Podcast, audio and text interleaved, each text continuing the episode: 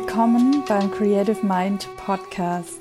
Ich bin Maike Döling, ich bin dein Host und ich freue mich, dass du heute mit dabei bist und dass ich dich auf deinem Weg unterstützen und inspirieren darf. Das heute gemeinsam mit der wundervollen Charmy Pfeffer im ersten Podcast-Interview in 2023. Charmys Geschichte ist unfassbar inspirierend. Sie erzählt uns, wie sie herausgefunden hat, was ihre Berufung ist wie sie sich immer wieder ihren eigenen Weg gebahnt hat, welche Message eine heftige Panikattacke im vergangenen Jahr für sie hatte und ganz vieles mehr. Als kleiner Hinweis, ich hatte zu Beginn leider ein kleines Tonproblem, das löst sich aber nach circa zehn Minuten, also bleibt trotzdem unbedingt dran, denn diese Folge ist einfach so voll mit Inspiration und ja, es gibt für dich am Ende auch eine kleine Tarot-Message von Charmy. Und damit wünsche ich dir ganz viel Freude und Inspiration mit dieser Folge. Liebe Charmy, ich freue mich total auf unser Gespräch. Das hat jetzt irgendwie im Vorab-Austausch schon so viel Spaß gemacht mit dir. Ich habe dich ja tatsächlich nur einmal kurz live kennengelernt. Das war ein bisschen, ja, vor ein bisschen über einem Jahr. Und äh, ich habe dich als Model kennengelernt. Damals hast du mir auch erzählt, dass du gerade auch mehr in die Schauspielrichtung gehst. Und ich habe dann auch herausgefunden, dass du total schön singen kannst. Und das Bild, was ich jetzt von dir habe, ist irgendwie so eine Künstlerin, die ihren Ausdruck in so vielen Bereichen findet. Und ja, seit kurzem gibst du auch Tarot-Readings. Und welche Rolle diese auf deinem ganzen Weg, auch auf deiner Heilreise gespielt haben, das werden wir heute sicher auch erfahren. Also wir haben viel, worüber wir sprechen wollen. Ich bin total neugierig auf deine Story, auf deinen Weg und auf alles, was du heute mit uns teilst. Herzlich willkommen im Podcast. Vielen Dank. Ja, ich mich auf jeden Fall willkommen. Ich bin schon gespannt, über was wir gleich alles reden. Wo bist du denn gerade und wie geht's dir? Also mir geht es richtig gut. Ich bin jetzt gerade in London und das war, weil ich halt modelmäßig hier dann was gebucht habe was war so.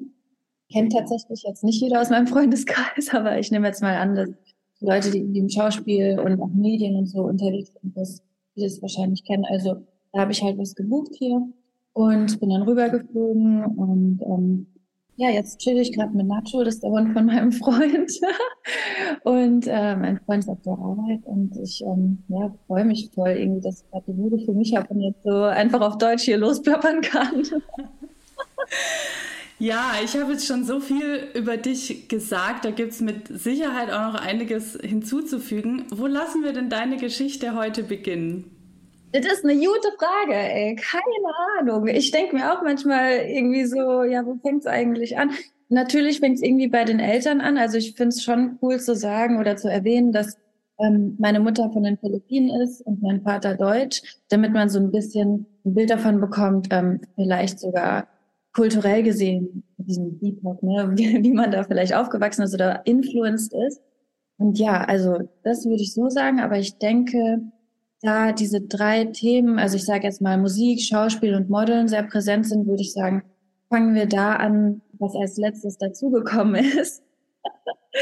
und äh, da würde ich tatsächlich sagen, schon fast eher die Musik, weil das hat länger gedauert ähm, und kam echt eigentlich erst durch das Schauspiel, dass ich dann äh, mich getraut habe zu performen, richtig. Spannend. Also das heißt, du hast Wann, wann, hast du mit all diesen Dingen angefangen? Schon als Kind? Wie kamst du zum Modeln? Ähm, weil ich glaube, damit hast du ja dann vermutlich als erstes Geld verdient. Wie, wie begann dein ganzes Künstlerdasein? Also, Künstlerdasein würde ich sagen, konnte man schon im Kindesalter irgendwie wahrnehmen, dass da viel Potenzial ist. Ähm, ich habe äh, verschiedenste Sachen gemacht, so Schwimmen, Klettern, Tanzen, Rhythmussport gemacht, Leichtathletik meine Kindersingwoche mitgemacht oder äh, auch verschiedene Instrumente gespielt, zum Beispiel äh, Gitarre, Klavier, Saxophon, Querflöte. Also ich war immer so ein Allrounder in allem, meine Hände irgendwie drin. Und als ich 16 war, hat es mit dem Modeln angefangen und ziemlich schnell, nachdem ich dann gesigned wurde, ähm, habe ich eine Anfrage bekommen, in einem Musikvideo zu spielen. Und auch bei Freunden von mir, die ein Abschlussprojekt in der Uni hatten, auch als Schauspielerin. Und ähm, da hat es schon so ein bisschen angefangen, dass es quasi gleichzeitig losging. Also Modeln war sehr schnell connected mit Film auch, sei es jetzt ein Musikvideo oder halt ein Abschluss, ähm, Abschlussfilm oder Werbung halt, ne? Ähm, mhm. Hatte ich das Gefühl so, okay, das macht mir schon auch Spaß. Und ähm, genau, mit 18 bin ich dann nach London gegangen, habe da angefangen zu modeln, dann ging ich von London nach New York, dann war ich ja mit 20 zum ersten Mal in New York und ähm, habe schon dieses, muss ich sagen, klassische Modelleben äh, gelebt. Also ich war schon, finde ich es im Nachhinein so verrückt zu sagen, aber es ist halt einfach so. Also ich war schon in dieser Gruppe, die dann Leonardo DiCaprio in One Oak in New York irgendwie gefeiert hat und er hat sich dann einen mitgenommen, so nach dem Motto. also ja, es war, waren wilde Zeiten auf jeden Fall. Ähm, und genau, ich habe halt immer gemodelt und ab 2012 ging es so richtig los, dass halt, wie gesagt, im Modelbereich, also dass es immer mehr ähm, vorkam, dass man eben auch Videos gemacht hat. Und irgendwann habe ich so gedacht, hm, jetzt nach diesen kleineren Projekten, so Kurzfilme und sowas, wo ich halt mitgewirkt habe, dachte ich so, oh, ich hätte schon Lust, ähm, dann auch mal das so, ja, einfach zu gucken, wie weit ich gehen kann ohne Ausbildung. Dann äh, war ich irgendwann zurück in Deutschland, nachdem ich ähm, Musikwissenschaften und Philosophie mich eingeschrieben habe und dann dachte, nee, egal, ziehst nach Berlin, ähm, habe ich dann gemerkt, so ja, okay, das willst du noch neben dem Modeln. Ähm, Uni ist es anscheinend nicht. Okay, vielleicht eine Kombi, sagen wir Schauspiel. Habe ich mich irgendwann bei der UDK beworben, wurde dann nicht angenommen. Und dann dachte ich mir, nee, ich schaffe das auch alleine, weil im Grunde genommen dachte ich mir von Anfang an, wenn ich jetzt Casting Director wäre, dann was ist der Unterschied ähm, irgendwie zu jemandem, der sagt, okay, ich habe jetzt, keine Ahnung, vier Jahre Schauspielschule gemacht und das ist mein Showreel. Oder jemand, der talentiert ist und sagt, ich habe keine Uni gemacht, aber das ist mein Showreel. So im Endeffekt kommt es ja darauf an, ähm, ob man auch vom Typ her reinpasst und so. Und ich dachte mir dann so, nee, ich glaube, das schaffe ich auch irgendwie so. Und dann, ähm, genau, war es so, dass ich was Kleines geschrieben habe also so, ich sag mal, ein Konzept, was ich gerne in mein Showreel adden möchte. Und da habe ich Aitonia gesehen. Und diese Spiegelszene in Aitonia hat mich halt total berührt. Ich dachte mir so, okay, das wird mein erstes Projekt. Ich glaube, das kriege ich hin. Ähm, das kann ich finanzieren. Ich habe die Kapazitäten dafür. Und äh, genau, ich hatte in, wann war das? Ich glaube 2020 hatte ich eine Kampagne für Drycorn. Vielleicht kennt das manche. Ähm, und da habe ich Luc kennengelernt, Freund von mir jetzt. Ähm, der hat dort Video gemacht. Und wir haben uns so gut verstanden. Und dann dachte ich so, ach egal, komm, frag ihn einfach. Und dann habe ich gemeint so, hey, hast du Lust mit mir ein Kurzfilmprojekt zu machen? Und der war einfach von Anfang an so am Start. ja. Und dann ähm, hat er noch einen Kumpel mit dazu geholt, äh, einen Assistenten. Ich hatte noch eine Freundin dabei, die uns gefahren hat zur Location und Sachen abholen vom Rental. Und genau, dann hat er noch einen Freund an Bord geholt, der Director ist. Und dann im Grunde genommen war es so in vier Stunden abgedreht. Und äh, ich bin mega zufrieden damit gewesen und habe auch gemerkt, dass auch das Organisatorische mit dem Schauspiel äh, Real zu kreieren und so, dass mir das auch mega Spaß gemacht hat. Und dann kam jetzt im Grunde genommen, ich weiß gar nicht, wie ich es beschreiben soll. Das war echt wirklich wie so ein Geistesblitz.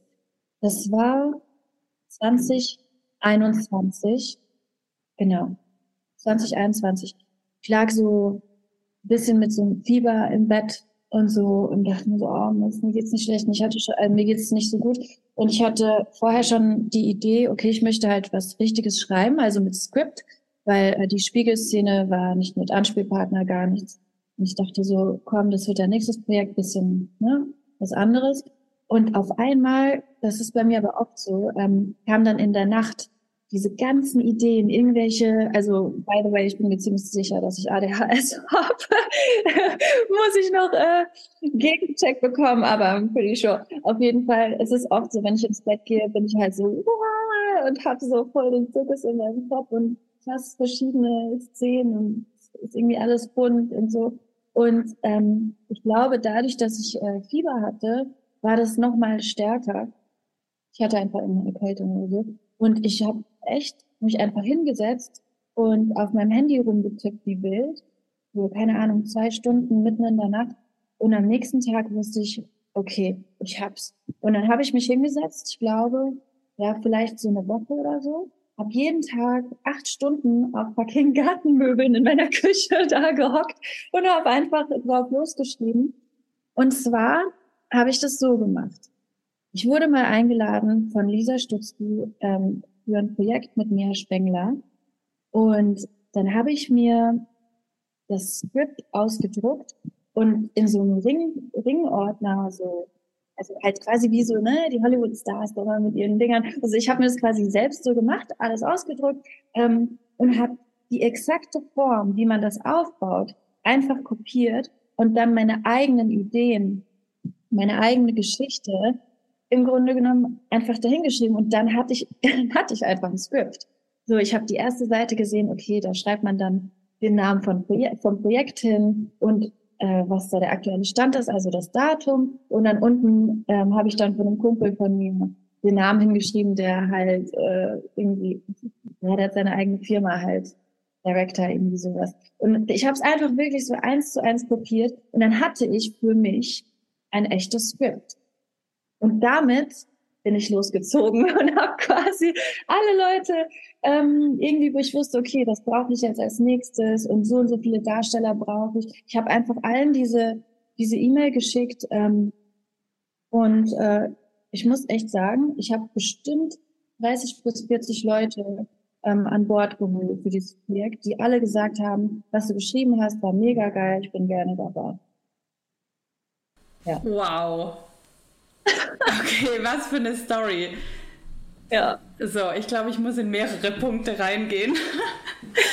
Als allererstes Mal will ich noch mal ganz zurückgehen an den Anfang. War das schon immer dein Traummodel, Schauspiel etc. zu machen oder ist es dir so mehr oder weniger passiert?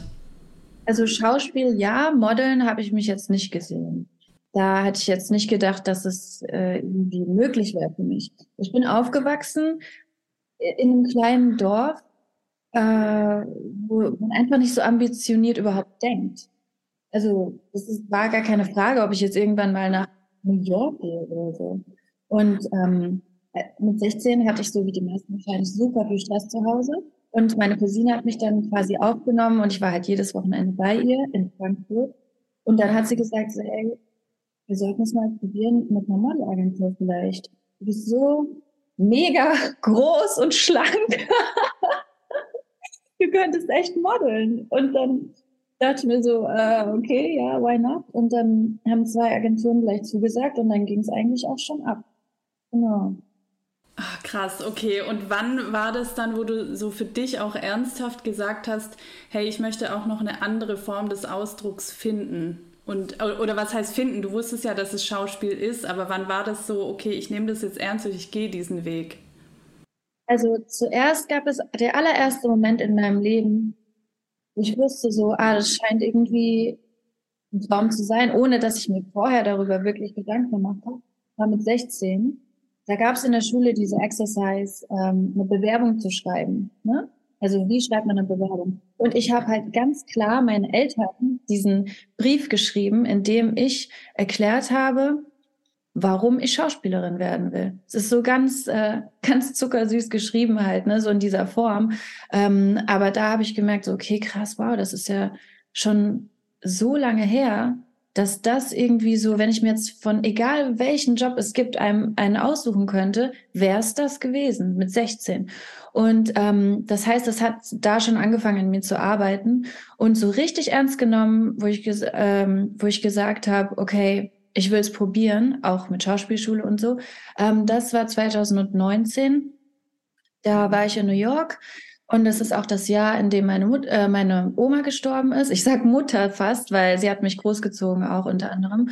Und ähm, genau, ich war in New York und ich war auf einer Party. Das ist jetzt eine klassische New York Story, aber ähm, ich habe mitbekommen, dass eine Freundin von mir äh, Schauspielunterricht nimmt und ich war so, oh nice, ähm, weil ich war zu der Zeit nur zum Modeln dort und ähm, war so, hey, kann ich da vielleicht mitkommen? Und sie meinte, ja, das ist eh ein Job in Class. Du zahlst da, ich glaube, man hat 10 Pfund pro, äh, 10 Dollar pro Stunde gezahlt. Ähm, das waren irgendwie drei Stunden. Ich so, ja, okay, doch, ähm, ich habe Lust, ich komme mit. Und dann bin ich einfach mitgegangen, habe da zwei deutsche Schauspieler kennengelernt. ja, ähm, ich weiß nicht, ob ich die Namen jetzt so sagen kann, aber äh, ähm, eine Person kennt man auf jeden Fall von, ähm, wie heißt es nochmal mit dem Eiskunstlaufen? Alles, so, was zählt? Genau. Ja. Eine, eine, Person hat bei Alles, was zählt mitgespielt und ähm, die andere Person weiß ich jetzt gerade nicht so genau, aber auf jeden Fall, es war halt lustig, weil äh, ne, zwei, äh, drei Deutsche in so einem kleinen Drop-in-Class irgendwie in New York. ähm, genau. Auf jeden Fall habe ich da dann richtig gemerkt, so okay, das macht mir so Spaß. Ich will es probieren. Und seit dem Moment habe ich es dann verfolgt ähm, im Sinne von mit mir Gedanken machen, mich in der Uni einzuschreiben für Schauspiel zum Beispiel oder halt ähm, gut zuzuhören, irgendwie, wann gibt es irgendwelche Projekte, wo ich vielleicht mitmachen kann. Ähm, genau, ja, da ging es los, würde ich sagen, 2019 mit dem Schauspielkurs. Mhm. Okay, und die Story, wie du da dein eigenes Skript entworfen hast, die finde ich ehrlich gesagt auch ziemlich beeindruckend. Ähm, und wie, also wa was ist das, was dich so von innen heraus antreibt? Weil ich, also warum frage ich das so? Ich kenne viele Leute, die dann bei sowas auch denken, okay, cool, ich habe eine Idee, das mache ich und dann im nächsten Moment kickt dann so der Zweifel ein, so ja, aber ich habe das ja gar nicht gelernt, kann ich das überhaupt etc.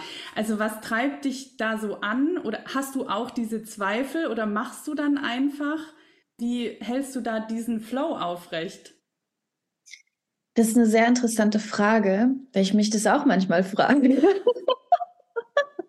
weil es ist tatsächlich so, ich, also es gab oft Momente in meiner Schulkarriere, wo ich dachte, fuck, ich bin zu dumm. Ich kann keine, ich kann einfach, Limes, what the fuck, weißt du, es war einfach nur so, ich, ich habe so zugemacht in, in der Oberstufe, ähm, dass ich natürlich ständig irgendwie Probleme hatte mit meinen Noten und so, äh, dass ich einfach dachte so, okay, ich bin doof, ich bin wirklich doof. Aber witzigerweise, mit diesen ganzen kreativen Sachen, da kam nicht einmal der Moment und jetzt ganz spezifisch auch mit dem Skript, wo ich wusste, das ist nicht geil. also es war immer ganz klar. Es gab zero Zweifel von Anfang an. Und ich glaube, das kommt einfach daher, weil ich ähm, ja mit meinem mit meiner Berufung in Verbindung bin dann, also jetzt spirituell gesehen. Meine Berufung ist es, mich auszudrücken auf kreative Art und Weise, sei es jetzt singen, tanzen, Theater machen oder äh, Skript schreiben. Da bin ich mir einfach ganz sicher, da weiß ich, da, das ist mein Zuhause, mein seelisches Zuhause. Und deswegen wusste ich, wenn es irgendetwas gibt, das verbessert werden muss, was es jede Menge gab, dann werde ich es einfach verbessern. Ich hatte einfach keine Angst und ich glaube, das ist der Punkt. Ob man Angst hat, ähm, zu failen und es dann nicht macht, oder ob man sagt, ja, wahrscheinlich wird schon irgendwas äh, zu verbessern sein. Ich bin ja kein Genie in dem Sinne oder perfekt, ähm, aber es halt einfach zu machen, also dieses klassische Just Do It, ich glaube, das kommt meiner Meinung nach oder meiner Erfahrung nach ähm, kommt es wirklich so aus dem Kern von einem selbst. Das kann ich gar nicht anders beschreiben. Das ist einfach so ganz klar. Das will ich machen, ich mache es jetzt einfach.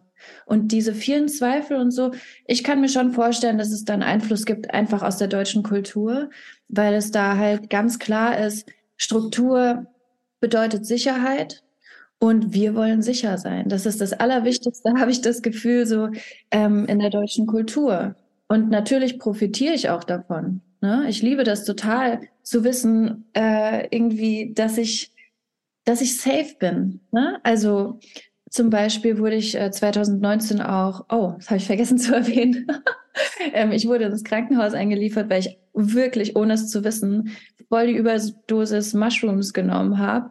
Und da, ja, ich habe halt Schokolade ähm, gegessen, die so zu Hause rumlag bei einem Freund von mir und ich wusste halt nicht, dass das irgendwie gespiked war und war dann fucking tripping hard unterwegs. Keine Ahnung. Das war richtig, richtig hardcore.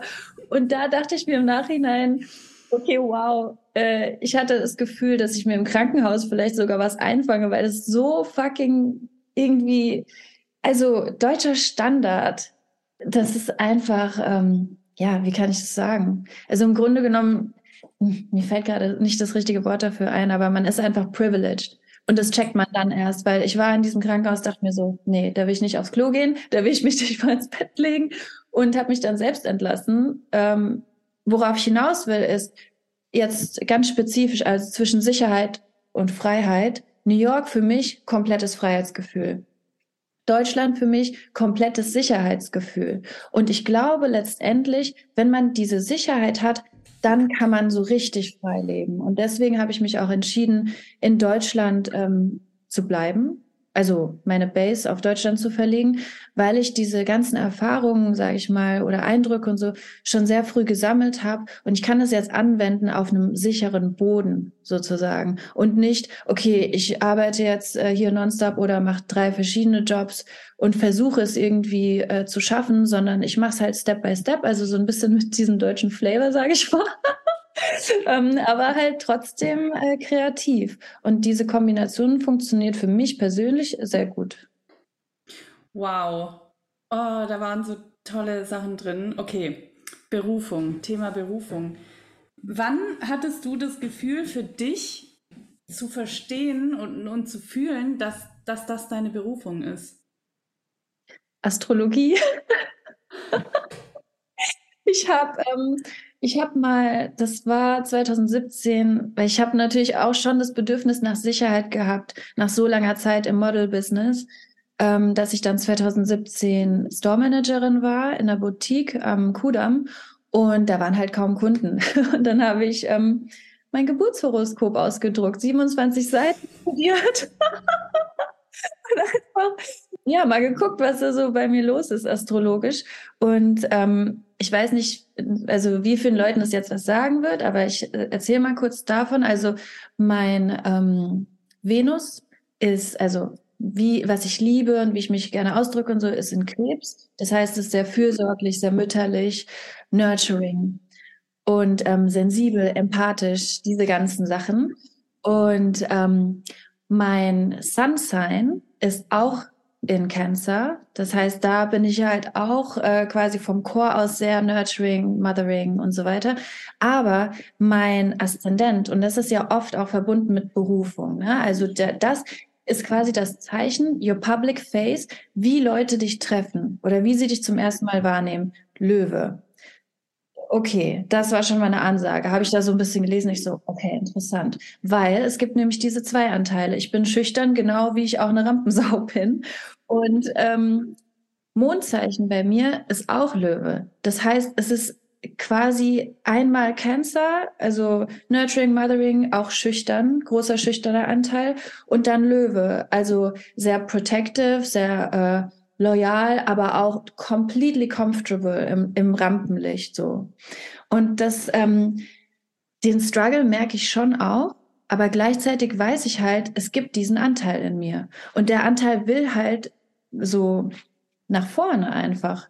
Der will ähm, gesehen werden. Und ganz spezifisch nochmal im Sinne, also im Bezug auf Aszendent, so, das will einfach raus, ne, auf ganz natürliche Art und Weise oder beziehungsweise so nehmen mich Menschen auch wahr. Und dann zu sagen, nee, ich mache aber nur 9 to 5, weil ich Deutsch bin und irgendwie Sicherheit mir vorgeht, das hat, das hat sich nie richtig angefühlt. Und dann habe ich nach sechs Monaten den Job gekündigt, bin wieder nach New York gegangen und habe dann nochmal Vollgas gegeben. Oh, ich feiere das gerade so. Ich finde das so cool. Ja, also schon viel los gewesen bei mir. Ja, aber das ist ein total spannendes Thema, dieses, also das Thema Sicherheit.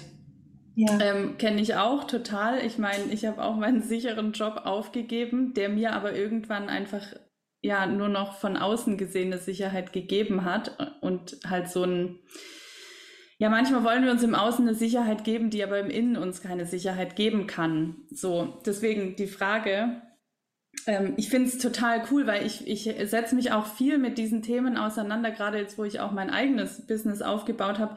Was gibt einem Sicherheit und Struktur und wie kann man aber auch in, in seiner spielerischen Freiheit dahin frei bleiben darin? Ja. Und deswegen jetzt die Frage an dich in diesem ganzen Künstler-Dasein. Was ist es, was dir Sicherheit, also innere Sicherheit auch gibt? Das ist echt eine gute Frage, weil ich glaube ganz fest daran, also jetzt nochmal in Bezug auf Chakren, ähm, Root Chakra ist Erdenergie, Stabilität, Verbundenheit, ja, mit dem Boden quasi und auch Finanzen. Und ich habe das muss ich ganz klar sagen, ich habe eine richtige fette Achterbahnfahrt hinter mir mit Finanzen, weil ich halt ähm, mit 16 angefangen habe zu modeln. Mit 18 hatte ich meine erste Kampagne, darf man hier sagen, so finanzielle Sachen, so Geldbeträge. Ja. Ja. Da habe ich äh, mit 18, ich glaube, 6.500 äh, Euro bekommen die waren in zwei Monaten weg. Ich war einfach nur so, okay, cool, ich habe jetzt Geld, so bin ausgezogen, nach zwei Wochen wieder zu Hause eingezogen und es war einfach so. also ich habe quasi von Anfang an ähm, als ich angefangen habe, Geld zu verdienen, war es immer so, ja, das kommt wieder rein und dann geht es wieder raus. Und es war immer sehr, sehr chaotisch. Ähm, und es hat ganz lange gedauert, bis ich da irgendwie in so eine Verantwortung reingewachsen bin. Und ich glaube, das ist das Ding. Kannst du von dir selbst sagen, dass du dich halten kannst? You, ja, das, das, das sind so krasse Themen. Natürlich äh, spielt Psychologie und Traumata und alles Mögliche da halt auch ähm, eine Rolle. Aber kannst du dich selbst halten? Kannst du für dich selbst sorgen? Und ich glaube, da kommt die absolute Sicherheit her. Du kannst ja auch ein 9 to 5 haben und Kredit aufnehmen und hast trotzdem kein Geld. Also ja deswegen so, glaube ich, ist es jetzt nicht das ultimative Rettungsbild sozusagen, in 9 to 5 irgendwie anzustreben, nur für Sicherheit. Aber ich glaube schon, wie du ja auch meintest, so in Bezug auf das ähm, ja, freie theatralische Leben, man braucht natürlich eine Balance. Und die Sicherheit meiner Meinung nach, gerade in dem Bereich, kommt vor allen Dingen durch Finanzen. Ja, würde ich jetzt so sagen. Und da ging es für mich einfach nur darum, mich zügeln zu lernen. Das war echt hart. mhm. Ja, genau. Ich stimme dem total zu. Ich habe letztes Jahr auch eine ziemliche Achterbahnfahrt hinsichtlich Finanzen gehabt und erhole mich gerade so. Aber ich habe halt dadurch auch total gelernt, erstmal, wie, wie das funktioniert, Geld zu machen, bewusst. Und dann, also dass man auch diese Power hat und dann aber auch das zu managen. Und ich sehe es total so, also da spielen so viele psychologische und energetische Dinge auch mit rein. Aber ich, letztes Jahr habe ich halt auch gemerkt, je mehr ich versuche, ich hatte dann auch so Momente, wo ich mir versucht habe, dann im Außen wieder so, also so Anflüge hatte, mir im Außen wieder eine Sicherheit zu schaffen. Es hat nicht mehr funktioniert. Das war dann immer so ein Bam, nee, sorry, aber schöner Versuch, aber nee. ja, also deswegen, ich, ähm, ich finde, du hast es sehr schön ausgedrückt mit diesem, kann, kann, ich mich selber halten, in all dem auch in emotionalen Themen, ne, in, in all dem, in diesem ganzen Auf und Ab. Ja. Ich glaube, wir kommen mal direkt zu deinem letzten Jahr. Ich glaube, das war ja auch ein ziemliches Auf und Ab. Mhm. Magst du uns mal da ein bisschen mit auf die Reise nehmen, was da so los war in deinem schauspielerischen Bereich, aber auch gesundheitlich? Also, das Jahr fing erstmal so an, dass ich nach wenigen Monaten mein Ziel für das Jahr schon erreicht hatte. Und zwar ähm, habe ich mit ähm, das Imperium Talent Agency, bin ich mit denen eine Verbindung eingegangen. Und ähm, genau, das hat mich überglücklich gemacht. Also, liebe Grüße an Georg und Anastasia. Fucking amazing people. Ähm, und ja, also diese Community einfach ähm, mit regelmäßigen Filmabenden und so weiter, das ähm, hat mir sehr viel Halt gegeben in meinem Traum, Schauspielerin wirklich zu werden auch. Also das heißt für mich in dem Sinne, ja, das vielleicht eventuell hau also hauptberuflich zu machen und das Modeln abzulösen irgendwann. Mhm. Dass ich dann gar nicht mehr modeln will, aber es wäre schön, das vielleicht ein bisschen mehr zu machen, ähm, was ja nicht der Fall ist, aber ich bin mir sicher, es kommt irgendwann. Ganz kurz, wie kamst du zu der Agentur? Das muss ich kurz zwischen rein fragen, weil das für viele auch so ein Thema ist. Wie, wie kann ich als Quereinsteiger eine Agentur finden? Ähm, ja, sorry, ich beantworte alles irgendwie so spirituell, aber ich würde jetzt mal sagen Law of Attraction. und zwar habe ich ähm, in der WG gelebt und mein WG-Mitbewohner hat einfach mitbekommen, dass ich Schauspielern will. Dann ist ein alter Nachbar, ein ehemaliger Nachbar ist vorbeigekommen und die haben sich darüber unterhalten und der ist Schauspieler. Und der hat dann gemeint so, hey, ähm, wenn du Interesse hast, nehme ich dich gerne mal mit zu diesen Filmabenden von meiner Schauspielagentur. Dann bin ich mitgegangen und war einfach immer und immer und immer wieder dort und bin dann so reingewachsen in die Community. Und letztendlich hatte ich dann ein Meeting mit ähm, quasi seinem äh, Schauspielagenten und der hat dann gesagt, hast du nicht auch mal Lust, äh, das zu probieren, beziehungsweise spielst du? Und dann habe ich gesagt, ja. Und dann haben wir gesagt, gut, probieren wir es. Cool. Ja, mega. Also richtig cool. Ja. Ähm, okay, weiter in deinem letzten Jahr. Ähm, genau, also ich habe ähm, das mit der Schauspielagentur quasi schon abgehakt und dann ist was sehr für mich, also boah, ich weiß gar nicht, ich bin immer noch eigentlich total geschockt davon.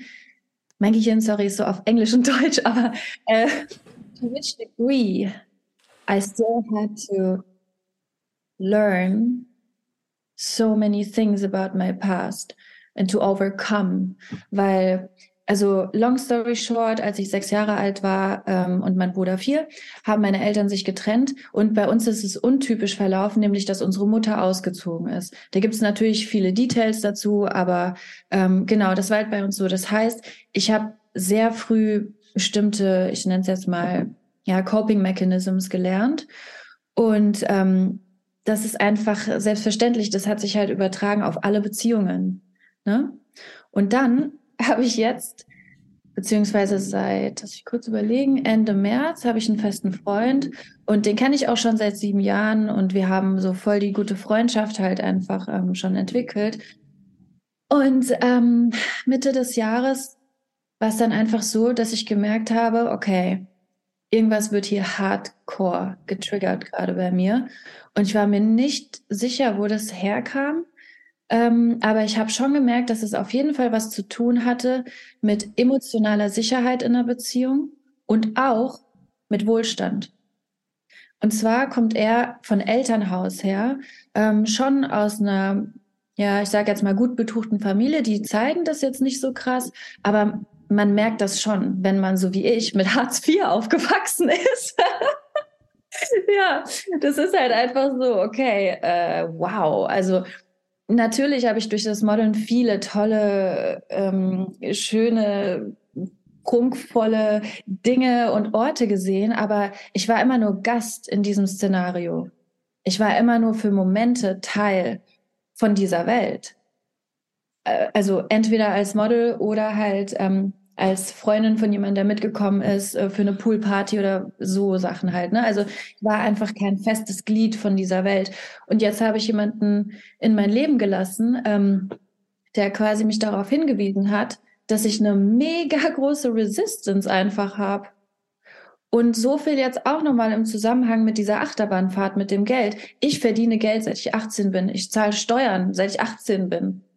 Und trotzdem gab es immer wieder diese Rock-Bottom-Momente bei mir finanziell, wo ich mir dann Geld äh, von meiner Familie geliehen habe, wo ich mir so denke, so, hä, ich habe vor zwei Wochen äh, so und so viel tausend Euro überwiesen bekommen. Ja, okay, ich musste das und das nachzahlen. Also halt dieses nicht in die Verantwortung gehen und ähm, quasi ja, einfach irgend so ein, irgend so ein Schema abfahren, irgend so ein Muster immer und immer wieder wiederholen wo ich mir so denke, das ist irgendwie tiefer, das kann nicht sein, dass, es, ähm, dass ich daraus nicht lerne. Irgendetwas in mir will immer wieder zurück zu diesem Existenzminimum Hartz IV oder halt auch zu diesem Gefühl von, es ist existenziell. Dieser Streit, jetzt zum Beispiel mit meinem Freund, wenn ich irgendeinen Streit habe, das würde mich dann daran erinnern, dass ich als Kind vielleicht gedacht habe, ja, okay, jetzt bin ich nicht mehr safe. Meine Mutter ist nicht da und ich habe mich gerade mit meinem Vater gestritten. Was mache ich jetzt? Und das sind so starke Gefühle, die man da einfach irgendwie ja schon gecodet hat in seinem Körper, dass ich fucking 10, 15 Jahre später immer noch das gleiche Gefühl habe, obwohl ich gar nicht mehr in der Abhängigkeit äh, von meinen Eltern bin auf diese Art und Weise. Und es ist dass ich bin auf so eine krasse Entdeckungsreise gegangen. Ähm, es war so, Mitte des Jahres hatte ich einfach, als mein Freund für fünf Tage oder so, ähm, ist er in die USA gereist für Arbeit. Und ich war alleine in seiner Wohnung in London und ich hatte den Mental Breakdown meines Lebens. Ich dachte, diese Mushroom-Fahrt war irgendwie schon crazy genug, aber also das war äh, pretty much the same, aber ohne Einfluss von irgendwelchen Drogen, sondern einfach nur Panikattacke. Und das, ich kann das mit Worten kaum beschreiben. Jeder, der schon mal eine Panikattacke hatte, weiß, dass man zu 100 Prozent davon überzeugt ist, dass man jetzt stirbt. Man denkt, man stirbt. Körperlich. Nicht unbedingt geistig. Also ich habe jetzt nie irgendwie gedacht, so, okay, fuck, ich sehe jetzt irgendwie ein weißes Licht oder so, sondern es war einfach so, okay, mein Körper gibt gerade auf. Also von krasses Zittern bis Lippen nicht mehr spüren, also so ein Numbing, also Taubheit und irgendwie ständig auf Toilette gehen, auf, aus allen Öffnungen kommt es irgendwie raus und halt einfach Todesangst ähm, und dann irgendwie zitternd auf dem Boden liegen und denken so, scheiße, jetzt ist es vorbei und ich bin alleine. Und das, das war einfach so abgefahren. Ich kann ich es echt kaum erklären. Das hat so lange angehalten. Das war fast eine Stunde, die ich da in diesem Zustand war. Und ich sage mal, eine reguläre Panikattacke dauert fünf bis zehn Minuten. Ja. Und äh, das war ganz schön heftig. Jedenfalls, ja, daraufhin habe ich dann halt äh, bin, habe ich dann natürlich versucht, äh, mir Hilfe zu holen, so therapeutische Unterstützung, habe dann Dringlichkeitscode bekommen und ähm, habe sehr schnell eine Therapeutin gefunden. Und es hat mir auch total geholfen, aber ich habe auf jeden Fall festgestellt, dass eine Sache halt ganz klar war. Und das war so die, das war das absolute Enlightenment, was ich aus dieser heftigen Panikattacke raus, also mitbekommen habe. Erstens, der Druck, den ich mir selbst gemacht habe, unter dem bin ich körperlich zerbrochen. Nämlich ähm, dieses quasi nach außen hin alles super, aber innen drin sich nicht gut fühlen. Und das ist ja auch das klassische Modelbild. Also es ist ja egal, wie du dich fühlst, sagen wir, du hast jetzt irgendwie Periodenschmerzen, wenn du beim Shooting bist, musst du delivern. Und dann äh, sorgen irgendwie fünf Leute dafür, dass du so gut aussiehst wie überhaupt möglich. Also mit Make-up, Haare, Kleidung, Setting, Fotografie, Retouch. Also das ist halt irgendwie verquert. Also es ist so ein bisschen seltsam. Vor allen Dingen muss ich sagen, wenn man diesen Background hat mit ähm, Hartz IV zum Beispiel, ist so, ich hüpfe in New York rum und bin irgendwie Teil von einer Illusion, die nicht mal die reichen Leute wirklich leben können, so nach dem Motto. Und auf der anderen Seite ja, komme ich irgendwie aus einem zerbrochenen Haushalt ähm, mit kulturellen Unterschieden und weiß gar nicht, wohin mit mir. Genau, also im Grunde genommen ist da nochmal richtig viel hochgekommen. Und ähm, genau, das eine war, dass ich mir selbst so viel Druck gemacht habe, also auf irgendeine Art und Weise perfekt sein zu wollen, wobei mir Schauspiel auch sehr geholfen hat, äh, diese ganzen Sachen runterzubrechen und authentisch zu sein. Also Schauspielunterricht für mich ist echt wie Therapie, muss ich ganz klar sagen. Und dann habe ich einem auch einfach gemerkt, dass ähm, aus den genannten Gründen, äh, dass ich einfach eine riesengroße Resistance habe. Da kannst du so viel äh, Law of Attraction spielen, wie du willst, oder manifestieren. Wenn du tief innen drin das eigentlich gar nicht reinlassen willst, ne, diese Abundance und dein Wellbeing und ein Freund, der loyal ist, der lustig ist, der finanziell stabil ist, der was ähm, irgendwie was Cooles zu sagen hat, mit dem du dich wirklich wohl und sicher fühlst, wenn du überhaupt gar nicht bereit bist, das reinzulassen, dann bist du im Krieg mit dir selbst. Und das waren einfach vier Monate lang jetzt Hardcore. Das, war richtig heftig. Also ich musste da viele Panikattacken ähm, noch äh, lernen zu managen. Also das war natürlich die größte, aber es gab schon noch äh, einige Momente, wo ich dachte, okay, fuck, jetzt kommt's gerade wieder. Und ähm, eine Sache, die ich auch gelernt habe in, in Bezug auf Bewältigung, die ich neulich erst gelernt habe, die ich unbedingt teilen will, ist ähm, Panikattacken beziehungsweise die Energie, die sich da aufbaut, die hat eine Drehrichtung. Das heißt, angenommen, du sitzt jetzt einfach da, hast eine Panikattacke, bei mir passiert es immer so im Brustbereich und dann einfach sich hinzusetzen, wirklich so, erstens, sich nicht damit zu identifizieren, sondern zu sagen, okay, Moment, das ist mein Körper, der mit mir kommunizieren will, and that's all. Und nicht, ich sterbe jetzt oder was weiß ich, sondern einfach nur, okay, was willst du mir sagen? Und dann einfach wirklich gucken, welche Drehrichtung hat das? Und dann in die entgegengesetzte Richtung einfach mit einer der beiden Hände einfach drehen. Ich schwöre, innerhalb von Sekunden geht diese Anxiety weg. Das ist so krass, weil du im Grunde genommen, you're impressing your subconscious through your physical movement. Weil da wird ja was im Kopf getriggert, das irgendwie sagt so, oh oh, das kennen wir irgendwo her, äh, jetzt geht's ab, du musst dich ready machen, so Fight-Flight-Mode. Und äh, wenn man das interruptet, diesen Prozess, indem man einfach im Grunde genommen für den Körper was total Weirdes macht und sich da rausholt, indem man die Drehrichtung ändert, kommt es tatsächlich zum Ruhen. Wow. also danke für die Story, danke fürs Teilen. Ich habe so viele Fragen. Also ich glaube, das mit diesem Druck ist total spannend. Du hast schon so ein bisschen angesprochen, also Druck, ne, perfekt sein zu wollen etc. Aber wieso hat es dann genau in diesem Moment auch, wo im, im Grunde auch vom Außen dann so vieles da war, ne? der, der Wohlstand, die, der Freund etc., also diese Welt, wo du ja dann eigentlich dazugehörst. Ich fand es auch spannend, dass du vorhin gesagt hast, in der ganzen Modelwelt und so, du warst immer nur Gast darin oder zumindest hast du dich so gefühlt. Wahrscheinlich war das dann der Trigger zu sagen, hey, aber du, du bist jetzt nicht mehr nur Gast, sondern du bist da drin, so nimm es an. Ja, genau.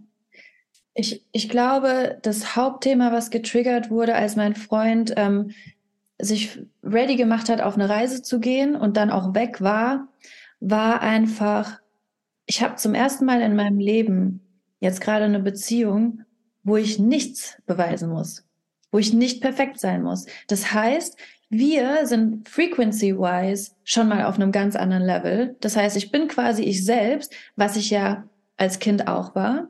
Und dann ist meine Mutter weggegangen. Und ich glaube, das war einfach dieser Triggerpoint. Ich bin gerade ich selbst und jemand, äh, der mir sehr wichtig ist, geht gerade weg. Und ich glaube, das hat einfach voll krass was losgetreten. Da sind dann halt viele Themen nochmal hochgekommen. Mhm. Und, ähm, nach dieser Panikattacke habe ich dann auch einfach straight up eine Woche oder sogar ein bisschen mehr jeden Tag geweint. Ich habe mich richtig gereinigt einfach und äh, eine Freundin von mir hat es sehr gut beschrieben, weil ich habe ihr davon erzählt und sie hat gemeint, ja, das sind alte Tränen. Ja. Ja, und genauso hat sich's angefühlt. Ich habe im Grunde genommen meine ganze Jugend ähm, und Adulthood halt ja in irgendwie in diesem Muster halt gelebt und äh, viel von mir selbst einfach auch unterdrückt. Und da war kein Platz für Imperfection. Da war nur Platz für Delivern auf irgendeine Art und Weise. Nur dafür war Platz, weil das war einfach halt nötig, als ich sechs Jahre alt war, ähm, irgendwie zu sagen, okay, fertig gespielt, so nach dem Motto. Jetzt schau mal irgendwie, für wen du wie da sein kannst. Und für mich selbst da zu, da zu sein, hat irgendwie nicht so eine große Rolle gespielt. Ich hatte natürlich auch Leute, so wie meine Cousine zum Beispiel, ähm, die sich sehr um mich gekümmert haben und meine Oma und meine Mutter. Ähm, aber im internen Haushalt gab es nur meinen Vater, meinen Bruder und mich. Und da hatte ich schon das Gefühl, dass ich auf eine ganz natürliche Art und Weise da halt irgendeine Rolle angenommen habe, die auch wichtig war in dem Moment. Ähm, aber jetzt halt einfach, ja, 24 Jahre später nicht mehr so passend ist.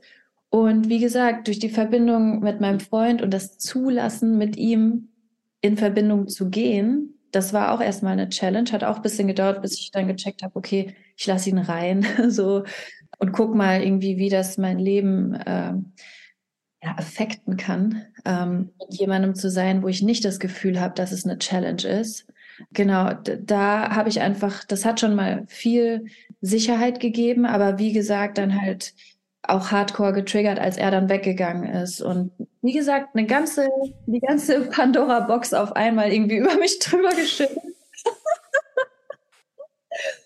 Und äh, ja, spannend auf jeden Fall. Total. Diese Resistance, von der ges du gesprochen hast, das ist ja im Grunde, bis sowas auftaucht, was Unbewusstes. Kannst ja. du das benennen, wogegen ganz konkret diese, dieser Widerstand war? Wohlstand. Hm. Das war ganz, ganz, ganz klar für mich. Mein Vater zum Beispiel ist selbst eigentlich aus einer ganz guten Familie. So sein Vater war Bauingenieur. Er ist der, damals hat es ja noch eine Rolle gespielt. Er ist der erstgeborene Sohn von vier Kindern, hat dann auch ähm, Architektur studiert. Äh, nee, Quatsch, Bauingenieurwesen, sorry, um dann in die Fußstapfen von seinem Vater zu treten und so weiter und so fort. Also es war ganz klassisch und ähm, die kamen schon aus gutem Hause und ich glaube, er war da halt ein bisschen spoiled einfach und ähm, kannte diesen Struggle nicht in dem Sinne und war so halt einfach so, ja, ich, ich arbeite jetzt nicht für irgendeinen Chef oder halt so diese, ich mache keinen keinen Chef fett, diese diese komischen Sprüche halt irgendwie so, weißt du? Also es gibt ja eine Reihe voller Sprüche irgendwie, die Leute sich sagen, um sich besser zu fühlen, sage ich mal. Aber stattdessen haben wir halt Hartz IV bekommen. Das heißt, er hat uns nicht das Leben gegeben, das er selbst erleben durfte in dem Sinne, was Sicherheit und Wohlstand betrifft. Und zudem muss ich auch sagen, ich liebe meinen Vater wirklich über alles, aber er ist halt auch schon Choleriker gewesen. Jetzt nicht mehr so, aber früher hat er krass rumgeschrien wegen jedem Scheiß einfach. Wo ist meine Schere? Weißt du, wo du denkst, oh mein Gott, chill. Wer hat meine Schere verlegt? ähm, und ja, irgendwie, das hat dann schon gedrückt einfach. Du denkst halt, du bist nicht safe und du hast dazu auch noch kein Geld. Und dein Vater sagt dir aber, und das ist jetzt der Punkt, er hat immer ganz klar gesagt, wir haben zwar kein Geld, aber wir haben uns. Und was bei mir dadurch passiert ist, ist einfach, dass ich dachte, wenn ich Geld habe, gehöre ich nicht mehr da dazu dann werde ich rejected. Ja, weil die ähm, seine Schwester, also meine Tante, sie ist ähm, wohlbetucht, sagt man so, ne? Ja. Ja. Und ähm, die haben sich sehr verstritten, als meine Eltern sich getrennt haben, weil sie meiner Mutter geholfen hat, auszuziehen. Sie hat ihr finanzielle Unterstützung geboten, damit sie das schafft, sich von meinem Vater zu trennen. Und dadurch hat mein Vater ganz klar einfach ähm, so ähm, einen Feind gesehen in ihr. Und dazu, ne, Geld ist Power. Geld ist Power. Und sie hat einfach es geschafft, meinem Vater quasi die Frau wegzunehmen. Also sie wollte, meine Mutter wollte ja gehen, aber so er hätte das vielleicht irgendwie hingekriegt, dass sie bleibt, so nach dem Motto, wenn sie nicht die Unterstützung gehabt hätte, die meine Tante ihr geboten hat. Und ich glaube, mein Vater, der ist auch sehr, sehr stolz. Das hat ihn so, so wütend gemacht. Und dann hat er, kam halt einfach viele negative Emotionen immer auf im Zusammenhang mit, ja, die denken, weil sie Geld haben, sind sie besser oder was weiß ich. Und halt einfach im Grunde genommen, wenn man es zusammenfasst, viel Geld haben war für mich was Schlechtes. Straight up. Es war einfach was Schlechtes und bedeutet auf eine gewisse Art und Weise Unloyalität. Also unloyal jemandem zu sein, der eigenen Familie gegenüber, bla bla bla. So halt. Und deswegen habe ich gemerkt bei meinem Freund, ähm, als ich dann gecheckt habe, so ja, okay, könnte sein, dass ich vielleicht hier, dass, dass das quasi meine Realität werden könnte, dieses wunderschön kurierte Wohnzimmer. weißt du, und dieses fantastische Schlafzimmer irgendwie, wo man sich so denkt, so wow, das sieht aus wie ein Magazin. Da dachte ich so, okay, als das, als das ähm, Realität wurde, weil wir einfach länger zusammen waren, bin ich komplett ausgerastet einfach. Es hat mir so eine Angst eingeflößt. Es war nicht von dieser Welt.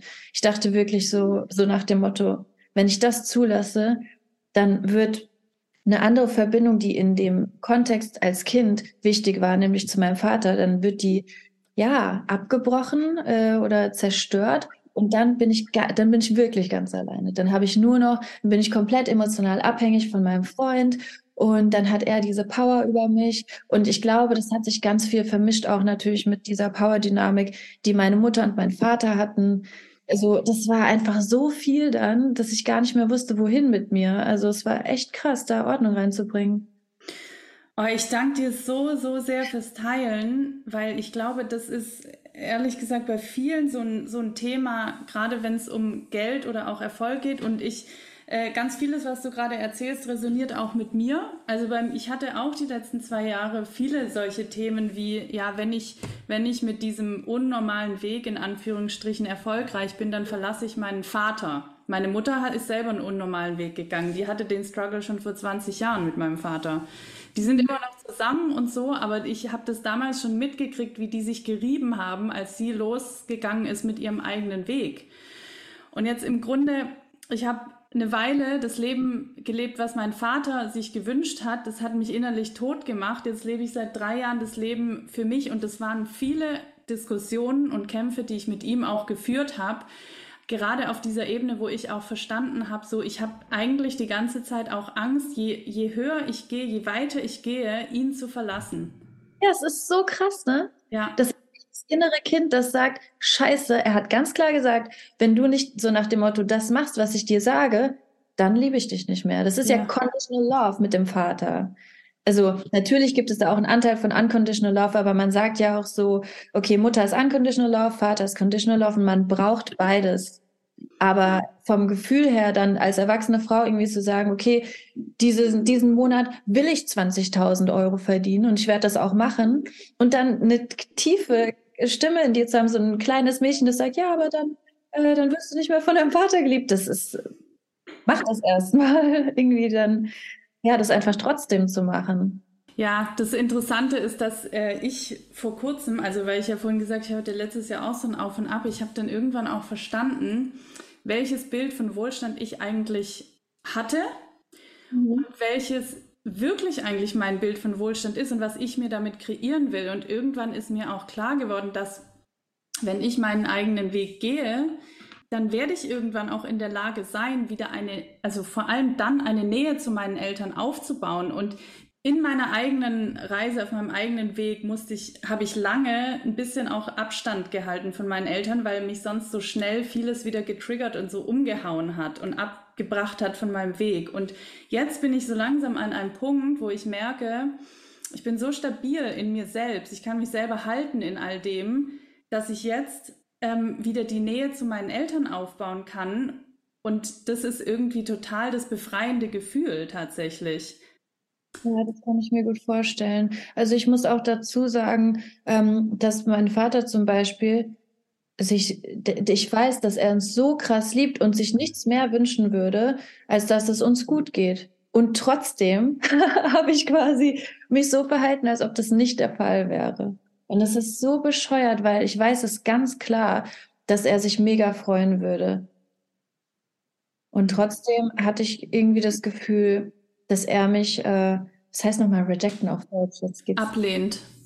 Genau, dass er, ähm, dass er mich ablehnen würde, wenn ich dann zu der Gruppe dazugehöre, wo seine Schwester drin ist, die er so hasst.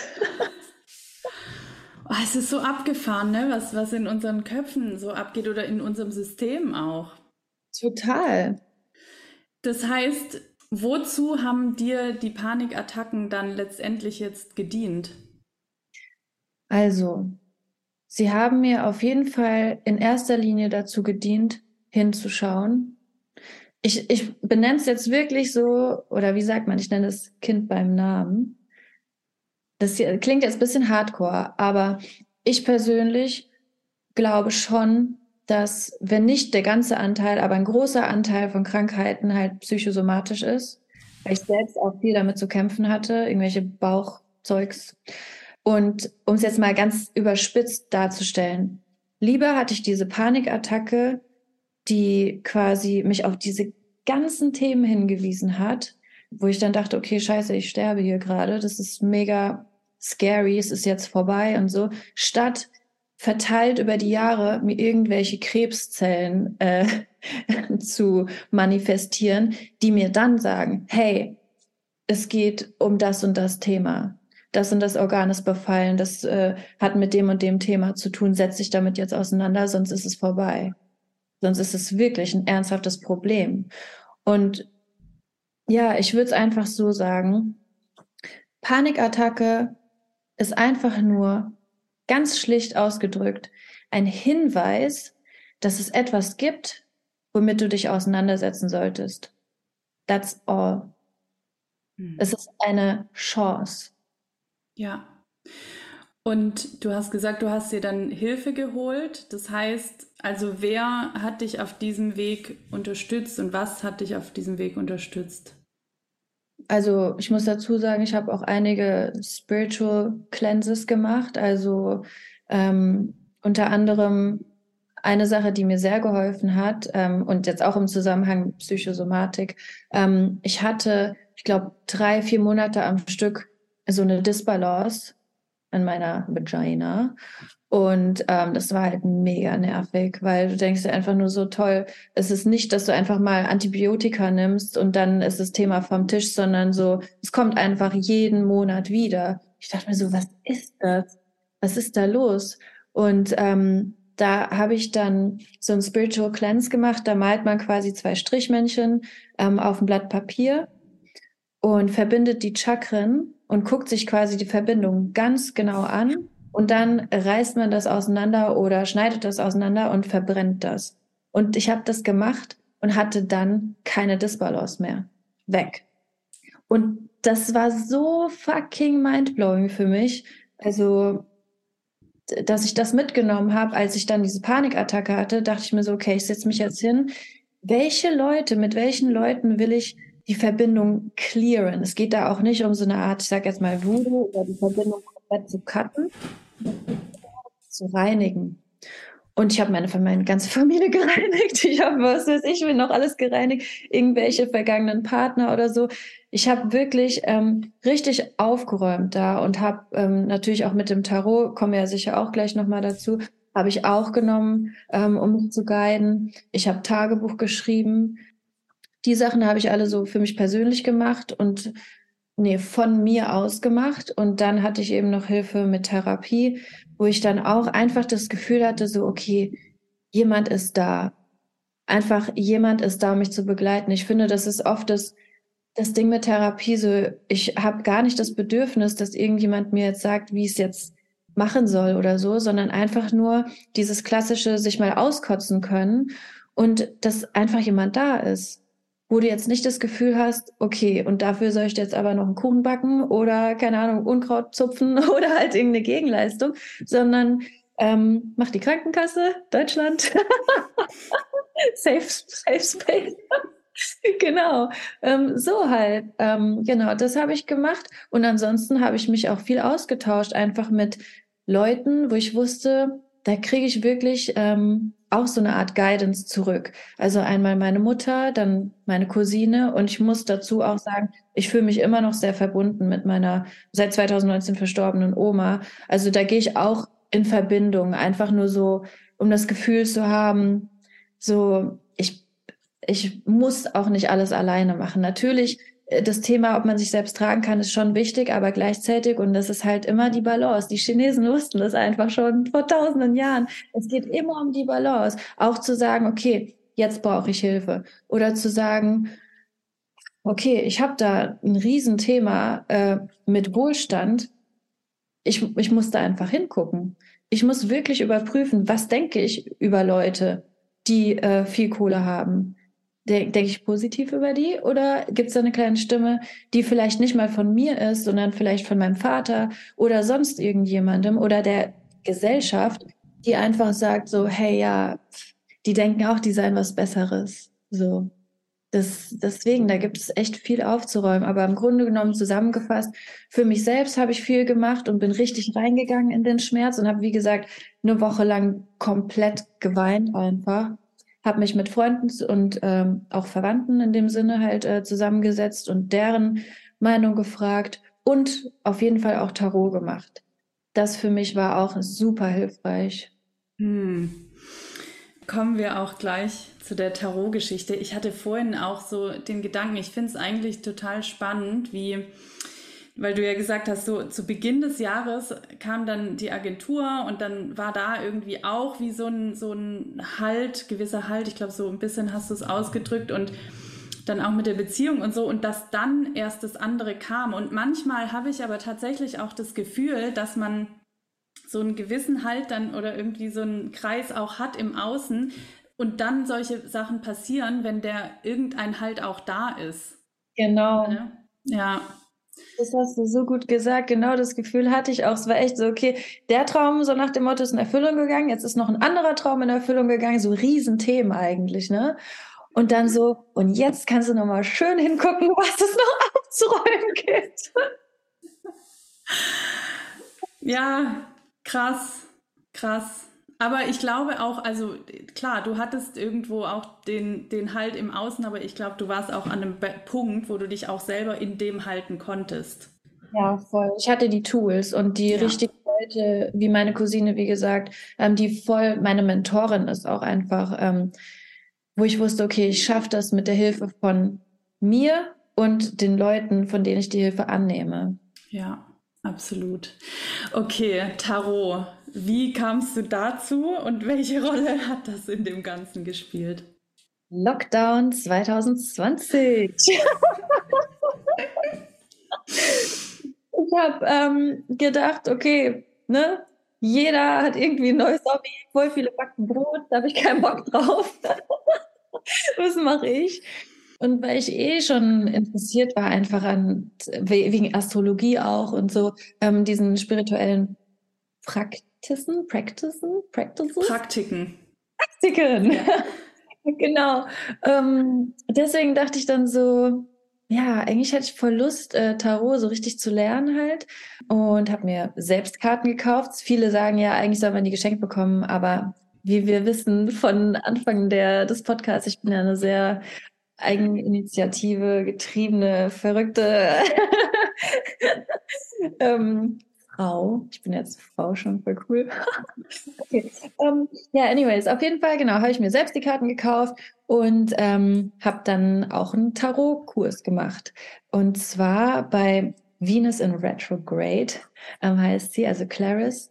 Bei ihr habe ich dann so ein, ich glaube, zwei Monate waren das, ähm, so einen Kurs gemacht. Da lernt man dann alles von A bis Z, quasi diese ganzen Grundlagen und ähm, habe dann halt für mich selbst und auch für andere immer und immer wieder ähm, Karten gelegt und ähm, einfach gemerkt, dass ich wirklich, ja, einfach eine Verbindung dazu habe. Ich weiß gar nicht, wie ich es anders sagen soll. Es fühlt sich sehr natürlich an und auch gar nicht dieses so Hokuspokus-mäßig, sondern einfach, ich sage jetzt mal, moderne Therapie, also noch modernere Therapie, quasi, dass man sich selbst helfen kann, indem man aus einer anderen Perspektive mit Hilfe dieser Karte halt auf eine andere von einer anderen Perspektive auf sein Dilemma schaut.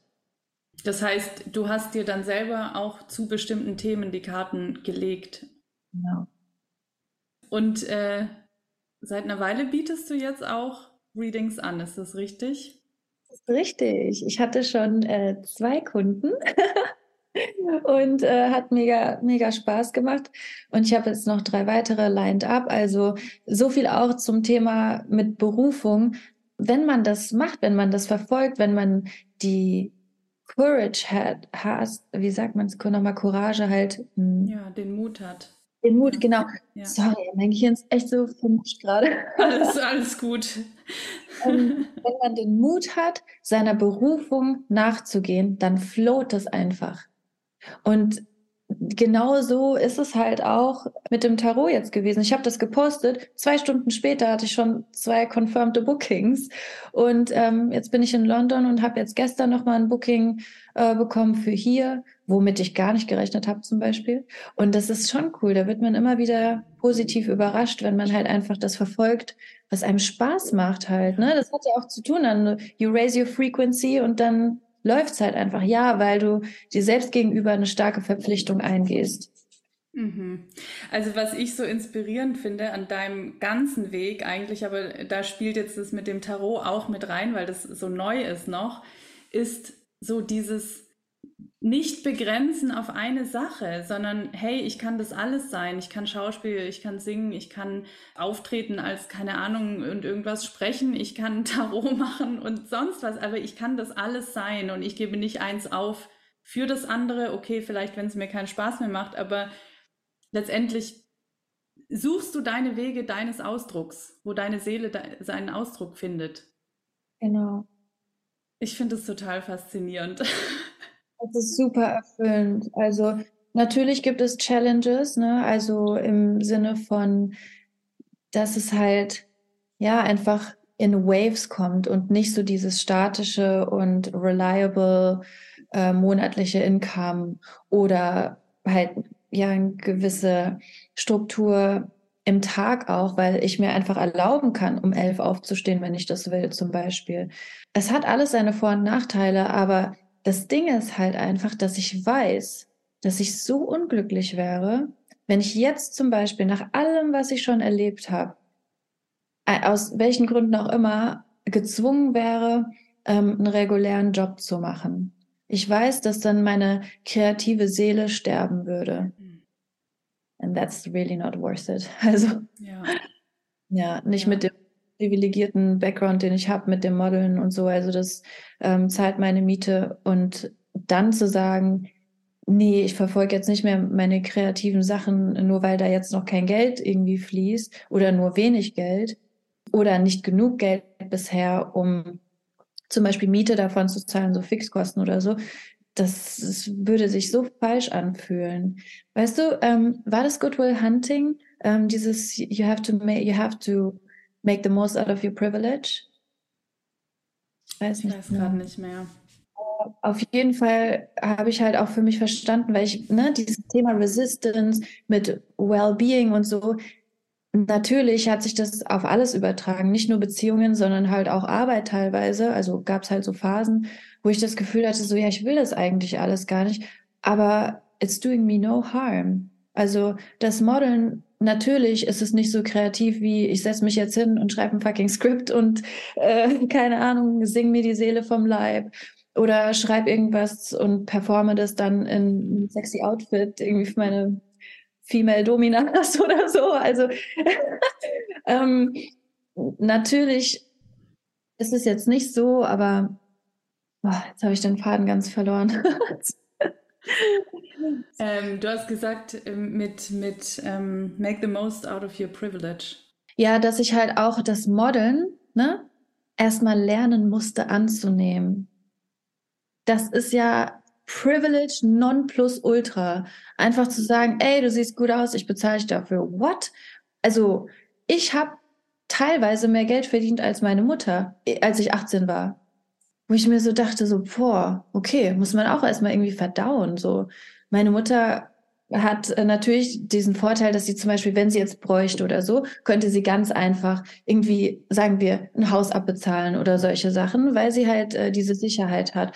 Aber gleichzeitig gibt es halt dann so Momente, wo es dann so ist, ja, okay, wow, ich habe jetzt diesen Monat, was weiß ich, sagen wir, 2500 Euro verdient und meine Tochter hat gerade einen Job für einen Tag äh, irgendwie gelandet, wo sie das Gleiche verdient oder so. Und das ist halt schon so, ja, als ich jung war, habe ich nicht so viel darüber nachgedacht, aber umso älter ich wurde, umso mehr Resistance hat sich zum Teil auch gebildet. Und das war sehr interessant, da auch nochmal zu checken, so, ey, denk mal nicht so viel nach, nimm das einfach mit, ey, fuck it. Ich, also da finde ich, steckt ein voll interessantes Thema drin, auch das Thema Annehmen oder Receiving. So, ja. weil ich, ich habe das auch letztens gehabt, dass ich merkte, dass ich, bei mir war das dann eher das Thema Beziehung, dass ich irgendwie merkte, dass ich mir so, so komische Dramen selber kreiert habe und ich dachte so, was mache ich denn hier eigentlich? Ich habe gerade eine Beziehung, die sich so gut anfühlt wie noch keine in meinem Leben und jetzt baue ich mir so komische Dramen und ich habe dann auch verstanden, dass ich innerlich so eine Resistance hatte, nämlich, dass ich das, was da jetzt kommt, in mein Leben lasse und überhaupt mal integriere. Und Integration braucht Zeit. Das ist, das braucht auch manchmal einfach ein bewusstes Annehmen und mal für einen Tag atmen und verstehen, was eigentlich da jetzt gerade in meinem Leben ist, was vielleicht davor noch nicht da war und was vielleicht davor Teil meines Traums war. Ja, ja. Also gerade in diesen Zeiten, wo so viel Veränderung passiert, wo wir, glaube ich, alle drin stecken, ich glaube, ähm, ja, es geht voll viel darum, die Veränderung anzunehmen und zu sagen, hey, krass, das ist jetzt in meinem Leben, es ist Teil meines Lebens. Ja, und halt vor allen Dingen, ich glaube, eine Sache, die jetzt in, in letzter Zeit, weil ich habe irgendwie das Gefühl, es kommt immer so in Phasen, wo ich so ein anderes Thema ähm, ja für mich entdecke, was ich so, wo ich was lernen will und das so ganz von ganz natürlich sozusagen so zu mir kommt. Ähm, aktuell ist es für mich wirklich halt dieses, ähm, wie du auch gesagt hast, mit dem Annehmen und so. Aber vor allen Dingen, und das war mir tatsächlich vorher nicht so krass bewusst, aber halt dieses zu checken, wie privilegiert man ist. Das ist einfach immer so für selbstverständlich genommen. Also ich rede jetzt über mich gerade, ne? Aber ich habe das immer für sehr selbstverständlich genommen mit dem ganzen Modeln halt zum Beispiel. Das war einfach so, ja, ist halt einfach so, weil klar, natürlich gibt es da auch auf eine gewisse Art und Weise ähm, reguläre Arbeitszeit, sage ich jetzt mal, in Seasons. Ja, Fashion Week ist man da, andere Fashion Week ist man woanders, keine Ahnung. Also es, man ist halt immer busy einfach, ähm, wenn man das möchte. Aber zu checken, dass es auch so ein krasses Geschenk ist, dass ich mit 30 Jahren jetzt schon in New York gelebt habe, in London leben kann, wenn ich will. Ich könnte jederzeit zurückgehen nach New York, einfach nur wegen, sozusagen wegen meinem Körper, sage ich jetzt mal. ähm, und ich könnte, wenn ich wollte, jederzeit in irgendein anderes, äh, in irgendeine andere Großstadt oder so gehen, um da zu arbeiten. Und das ist halt so, auch wenn ich das nicht mache, mir einfach bewusst darüber zu sein, dass ich in mir schon so prädestiniert bin für diesen Wohlstand, den ich auch will, dass ich auch einfach sage so, ich habe auch schon was. Ich bin privilegiert und ich habe auch schon was. Ich komme nicht so nach dem Motto jetzt irgendwie vom kleinen Hartz-IV-Girl irgendwie jetzt in die Großstadt, sondern nein, ich bringe ja schon was mit. Ich habe ja in mir selbst schon einen Wert für andere Leute der sich halt in Geld dann ausdrückt. Aber so, dass man halt sich selbst auch nochmal bewusst ist, einfach, okay, das ist ein krasses Geschenk und ich bringe auch schon einfach was mit. Und das wird mir halt reflektiert und das einfach anzunehmen. Ja, voll schön. Was würdest du der Traumi von vor zehn Jahren mit auf den Weg geben? Feier nicht so viel. oh mein Gott, ey. Meine Agentur, die hat damals echt gesagt, so, äh, she has a reputation um, that she's kind of hard to handle oder irgendwie sowas. Um, weil ich halt, ja, ich habe einen Promoter gedatet, ich war fünf, sechs Mal die Woche feiern, ich habe super viel Alkohol getrunken und ähm, habe halt auch äh, gekifft zu der Zeit. Also nicht viel. Bei mir braucht es irgendwie nur einen Hit, aber das ist halt so in Amerika raucht man Blunts. Das heißt straight up Gras, da ist nichts gemischt und dann nimmst du einen Hit und bist okay, okay. ja, und bin dann halt äh, öfter mal zu spät zur Shoots gekommen oder ein Casting knapp verpasst und solche Sachen. Und es war halt so, meine Mutter hat immer gesagt, ey, da hast du deine Chance verpasst. Und natürlich gibt es manchmal Momente, wo ich mir denke, ja, wäre ich einfach mal am Ball geblieben und äh, wäre nicht so viel feiern gegangen und hätte nicht dieses, ich sage jetzt mal, Underground-Promoter-Girlfriend-Leben gelebt, dann könnte es sehr gut sein, dass ich jetzt vielleicht in New York äh, eine kleine Wohnung mir gekauft hätte oder irgendwie sowas, weißt du. Ähm, aber the point ist, ich habe, ich sage jetzt mal vor kurzem, also letztes Jahr, äh, meinen ersten Kurzfilm gedreht, wo ich 30 bis 40 Leute for free sozusagen an Bord bekommen habe, plus ein bisschen Financing, auch von Freunden, die mich einfach unterstützt haben. Und das sind Dinge, die aber nur passieren durch solche Erfahrungen, die man auch macht. Ich habe eine Partyszene in, ähm, in meinem Kurzfilm, das, da könnte ich niemals, wenn ich jetzt nur äh, irgendwie Sekretärin in Großzimmern geworden wäre, da, einfach so einen krassen Kurzfilm auf die Beine stellen. Deswegen, auch wenn es manchmal diesen kleinen Moment gibt, wo ich denke, ja, da hatte meine Mutter recht, weiß ich trotzdem, dass ich den, für mich den richtigen Weg gegangen bin. Und man kann ja auch sozusagen jeden Tag sein Leben verändern. Hm. Das ist einfach so. Wir haben die Power in uns und natürlich gibt es Up and Downs, aber ich muss echt sagen, jetzt gerade habe ich das Gefühl, ich bin so aware und was soll mich jetzt noch aufhalten? Und da musste ich aber auch erstmal hinkommen. Das dauert halt, dauert halt vielleicht zehn Jahre, ne? aber jetzt ja. ist es. Ich freue mich. Wow. Ja, nichts kann dich mehr aufhalten. Das heißt, wohin, was steht jetzt bei dir an? Was, was kommt so in nächster Zeit? Also, ich habe so New Year's Resolutions ähm, und eine davon, bisschen random jetzt vielleicht, aber ich will auf jeden Fall dieses Jahr Spagat lernen, weil ich, weil ich ja, ich habe Pole Dance angefangen und ähm, da habe ich Bock, richtig Gas zu geben. Dann ähm, möchte ich auf jeden Fall dieses Jahr ja, ich will einfach, und das sage ich auch ganz gerade so raus, ich will richtig viel Geld verdienen dieses Jahr. Ich habe mich so krass zurückgehalten aus verschiedensten Ängsten, wirklich auch viel Angst einfach, dass ich abgelehnt werde, nicht nur von meinem Vater oder so, sondern auch von Freunden, wo ich weiß, die sind jetzt nicht so ähm, in diesem Mindset und die vielleicht auch so ein bisschen das Gefühl haben, so ja, reiche Leute, ja, ete Petete und so scheißegal, alles scheißegal. Ich will dieses Jahr richtig Kohle verdienen, Spagat lernen und ähm, einfach weitermachen halt ähm, mit meinen ganzen kreativen Dingen. Und ich bin mir sicher, ich gehe ja auch zu Studio Tambour zum Beispiel, ähm, to improve my acting skills. Und ich bin mir sicher, when I'm ready, the right project is gonna come around.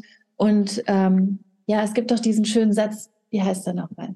Und zwar, ähm, Success is when preparation and opportunity meet. Ja. Ne? ja. Und das ist mein absolutes ähm, Motiv für dieses Jahr. Einfach Gas geben und happy sein mit dem, was ich mache. Und dann wird der Moment kommen, wo ich einen tollen Film machen kann, äh, mitmachen kann. Ja. Oh, ich wirklich, ich, es ist so, ich denke nur so, ja, go for it. Ohne Witz, ey. Ich, ich werde auch so richtig gerade, du inspirierst mich auch gerade voll. Ich bin in einer ähnlichen Energie. Ich bin auch so, ey, letztes Jahr war krass. Jetzt, ähm, jetzt geht's ans Feiern. Also ans, aber ans, ne, nicht ans Party machen, sondern ja, ans Feiern, ans Empfangen dessen, wofür ich auch die ganze Zeit gearbeitet habe. So. Eben. Und vor allen Dingen halt nicht mehr ständig aus irgendeiner Angst, dass irgendjemand sagt, ja, das finde ich aber blöd oder sonst irgendwas, äh, sich zurückhalten. Weil ich glaube, das ist so das Hauptthema. Eigentlich könnte man einfach Gas geben, aber man hat so viele Ängste, was andere Leute über einen denken. Und ähm, da einfach weniger Resistance. Es ist ja alles schon da, es gibt ja alles. Aber das reinzulassen, genau, deswegen der Fokus für dieses Jahr ist einfach lower my resistance towards the things that I truly want. Ja. Oh, okay. Was möchtest du heute unseren Zuhörerinnen und Zuhörern mit auf den Weg geben? Also, ich habe gerade gedacht, ich könnte ja mal eine Karte ziehen. Ja. Ja, okay. Ja. Alright. Was ist die Message? Ich muss mal ganz kurz mischen. Was ist die Message für uns alle, die wir zugehört haben, including myself?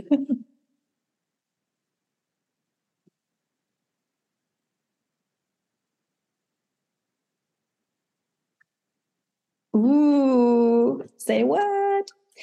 Der Eremit. Nice. Das ist der Weise. Voll Magst gut. du mir die Karte einmal zeigen? Wow. Voll schön. Danke. Also, ähm, dazu will ich noch mal kurz was erklären. Und zwar, das Tarot setzt sich zusammen aus, mh, hm, genau, 56 Spielkarten und 22 große Arcana-Karten und die machen Tarot Tarot. Und wenn man, und das ist jetzt das Geile daran, gonna spoil it, wenn man so eine Karte zieht, heißt es im Grunde genommen, dass man wirklich aus dem Spirit heraus die Antwort bekommen hat. Und das ist halt jetzt, äh, ne, hier und Under Pressure und so, schon geil, dass es gut geklappt hat hier. okay, let's see. Es gibt ähm, da so viele verschiedene Sachen, ähm, also verschiedene Bereiche, Archetyp, Allgemeinberuf, Beziehung, Bewusstsein etc. Ähm, deswegen habe ich es jetzt mal aufgeschlagen. Ganz spezifisch, was ist die Message für die Zuschauer oder Zuhörer heute? Authentisch sein und den eigenen Weg gehen. Guck dir das an! Oh. Das ist fucking insane. Oh mein Gott, hier steht's hier, ja? Da wo ohne Witz, ich, ich feiere es. Das ist einfach zu krass. Also die Karte an sich, der Archetyp ist halt der alte weise Mann, aber das Ziel spezifisch dieser Karte, authentisch sein, den eigenen Weg gehen. What the fuck? Ich liebe Tarot. ich auch. Ich danke dir. Ich fühle mich auch total angesprochen. Also ich glaube, das, das schließt gerade unser Gespräch voll ab. In einer wunderschönen Art und Weise. Ich danke dir so sehr für alles, was du da geteilt hast. Da war so viel drin. Ich freue mich schon selber aufs Editing und aufs nochmal anhören. ja, Letzte Frage. Wofür bist du heute dankbar? Wofür ich heute dankbar bin, da kommen mir die Tränen. Ich bin wirklich von Herzen dankbar dafür, dass ich die Möglichkeit habe, meinen unkonventionellen Weg zu teilen und einfach wirklich Mut zu machen. Es muss nicht alles so irgendwie strukturiert ablaufen. Man kann wirklich viele Fuck-ups machen und, und so, aber im Endeffekt einfach halt, ja, ich, ich bin wirklich einfach dankbar dafür, dass ich die Möglichkeit hatte, so, ja, das zu teilen, was ich so erlebt habe um Mut zu schaffen für Leute, die denken, dass man alles so machen muss, wie andere das einem vorgeben. Man kann auch in seinem kleinen, chaotischen Kopf trotzdem den richtigen Weg finden. ja. Oh, ich habe total Gänsehaut. Danke. Danke dir. Wo können die Menschen dich finden? Wo können sie dich kontaktieren? Einerseits natürlich dich als Künstlerin, aber auch mit deinen Tarot-Readings, wenn jetzt jemand denkt, ich möchte bei Charmy ein Reading haben, wo findet man dich?